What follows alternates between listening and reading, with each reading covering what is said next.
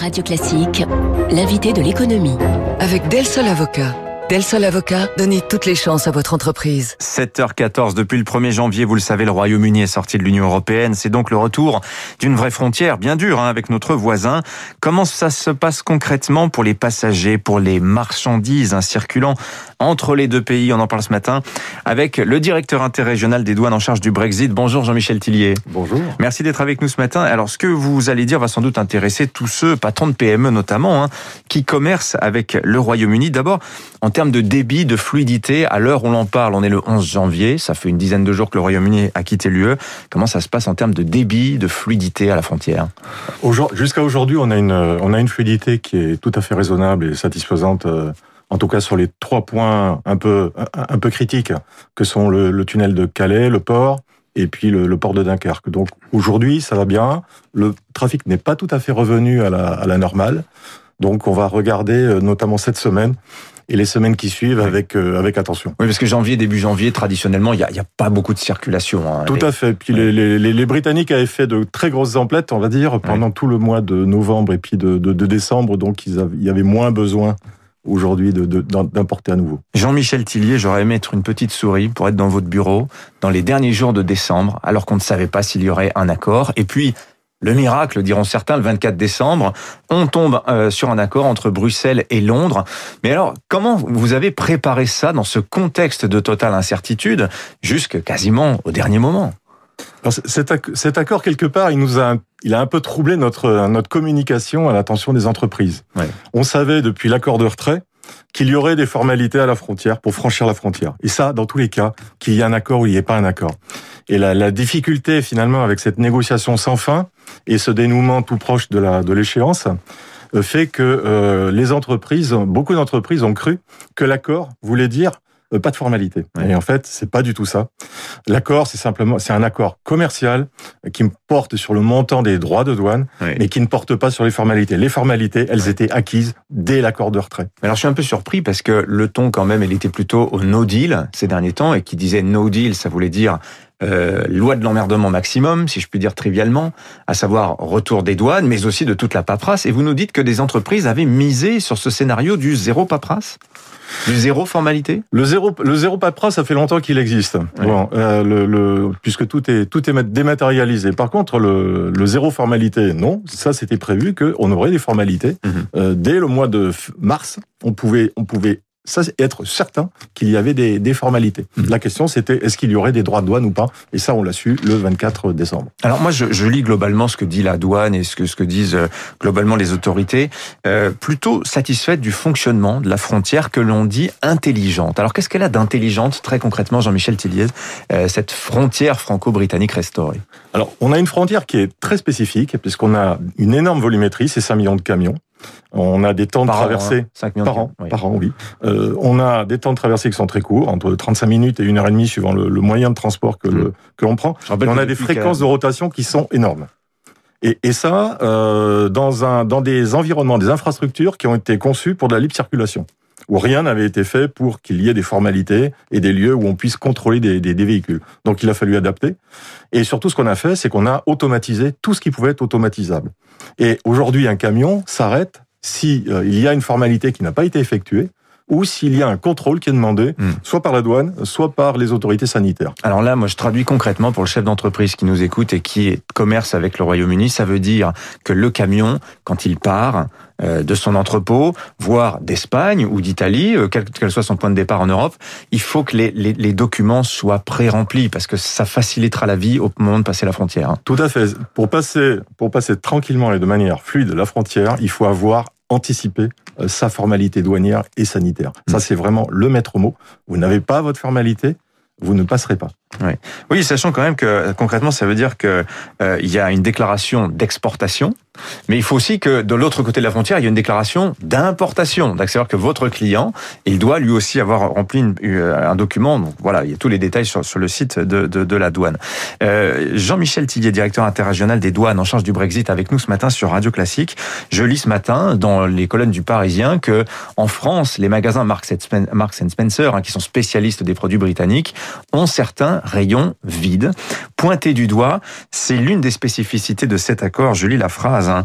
Pas de droit de douane ni de quota pour tous les biens qui respectent les règles d'origine appropriées. Qu'est-ce que c'est que cette fameuse règle d'origine qui semble-t-il pose beaucoup de problèmes, alors moins aux Européens qu'aux Britanniques qui exportent vers l'Union? Bah, ça, c'est le, on est, on est typiquement dans ce qui a été négocié à l'arraché euh, le, le, le, 24 décembre. Et l'accord de l'origine, c'est certainement une des matières les plus les plus sensibles. C'est ça détermine la, la, façon dont a été produit un, un bien mhm. et en fonction de la production, la nature de la production de ce bien, les endroits où ça s'est passé, la plus-value de chacune des étapes de, de, fabrication de ce bien, on a on, on peut avoir droit à un droit qui est nul ou, ou réduit, suivant les, les accords. Et donc l'accord qu'on a conclu avec le, que l'Union européenne a conclu avec le, le Royaume-Uni mmh. Euh, prévoit des, des, des, règles qui sont différentes en fonction de la nature des, des produits mmh. et la nature des opérations de fabrication mmh. qui sont qui sont réalisées. Il faut que 50% du produit britannique exporté vers l'Union soit fabriqué sur le sol britannique. Donc par exemple le cas d'un thé indien importé au Royaume-Uni et réexporté vers l'Europe, Là, on n'est pas dans le cas de la règle d'origine, et donc là, celui-là se retrouve surtaxé. C'est ça concrètement le problème. Alors, le, tout d'abord, il n'y a pas une règle. Il y a, il y a plusieurs règles en fonction de la nature des produits. J'ai donné un exemple. Oui, hein, mais... voilà. Mais euh, et puis dans, dans le cas que vous citez, euh, une simple opération de, je dirais, de transbordement par le, Royaume-Uni ne confère pas ce qu'on appelle l'origine mmh. euh, au, au produit. Donc effectivement, le produit est bien taxé. Euh, pour les particuliers maintenant, euh, Jean-Michel Tillier, euh, concrètement, l'accord met fin à la liberté de circulation totale qui existait entre le Royaume-Uni et, le continent. comment ça se passe si je dois aller travailler à Londres, si je veux aller passer des vacances au Royaume-Uni et vice versa, c'est-à-dire pour les Britanniques qui souhaitent faire la même chose dans l'autre sens. Aujourd'hui, ce qui aujourd'hui ce qui est très structurant, c'est plutôt la, dimension sanitaire. Mais après, au-delà de ça, douanièrement parlant, vous avez comme vous, euh, une personne qui reviendrait, euh, par exemple, des États-Unis en, avion et qui atterrirait à, Roissy, vous avez la, vous avez le, finalement le choix entre un circuit vert et un circuit rouge. C'est la, la fameuse, c'est la fameuse question que posent les douaniers. Avez-vous quelque chose à déclarer? Et donc là, ça s'applique maintenant aux personnes qui reviennent du, euh, du, du Royaume-Uni, donc avec des seuils des seuils de franchise mmh. euh, en, deçà des, en deçà desquels vous pouvez importer sans, sans, sans acquitter de droits et taxes, mmh. et au-delà desquels il faut, il va falloir, il va falloir acquitter. Pareil pour euh, quand vous promenez, enfin vous revenez avec, euh, vous partez d'ailleurs avec un animal domestique. Il y a des formalités euh, liées aussi à cet animal, à cet animal domestique. Voilà. Alors qui dit frontière, Jean-Michel Tillier, c'est pas au douanier que vous êtes que je vais l'apprendre. Dit duty free, c'est-à-dire du commerce hors taxe. Dit aussi contrebande. Est-ce qu'il y a un sujet à ce propos entre la France et le Royaume-Uni?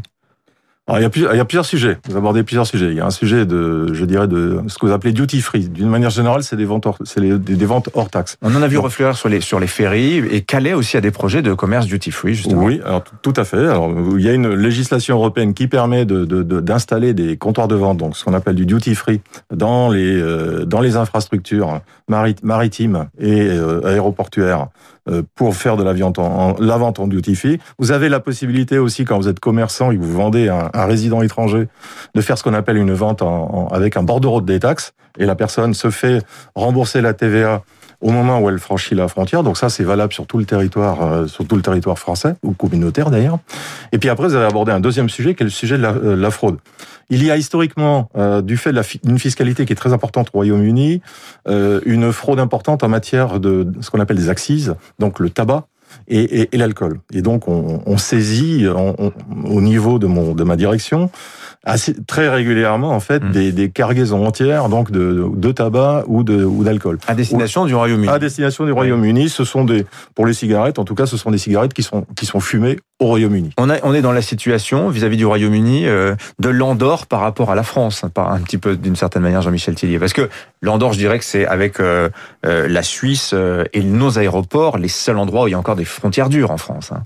Oui, sauf que là, le, le, le niveau de fiscalité du, du Royaume-Uni est, est, bien supérieur, est bien supérieur au nôtre, et on est largement supérieur. En tout cas, vous preniez l'Andorre comme, comme, point, de, comme point de, de, comparaison, on est largement supérieur quand même au niveau de l'Andorre. Donc, mais le, le Royaume-Uni a historiquement une fiscalité qui est très élevée. C'est vrai qu'il y a un vrai intérêt vu des organisations de fraude, en tout cas, à euh, trafiquer en matière de notamment de tabac et d'alcool donc vers le Royaume-Uni. Et c'est pas l'accord et le fait que le Royaume-Uni soit sorti euh, de l'Union européenne qui va changer quelque chose. Il y a toujours un intérêt économique pour ces, pour ces fraudeurs à faire cette, à, continuer ce trafic. Donc, on va euh, évidemment adapter notre outil, notre dispositif, parce que vraisemblablement, ils vont adapter aussi leur, euh, leur façon de frauder.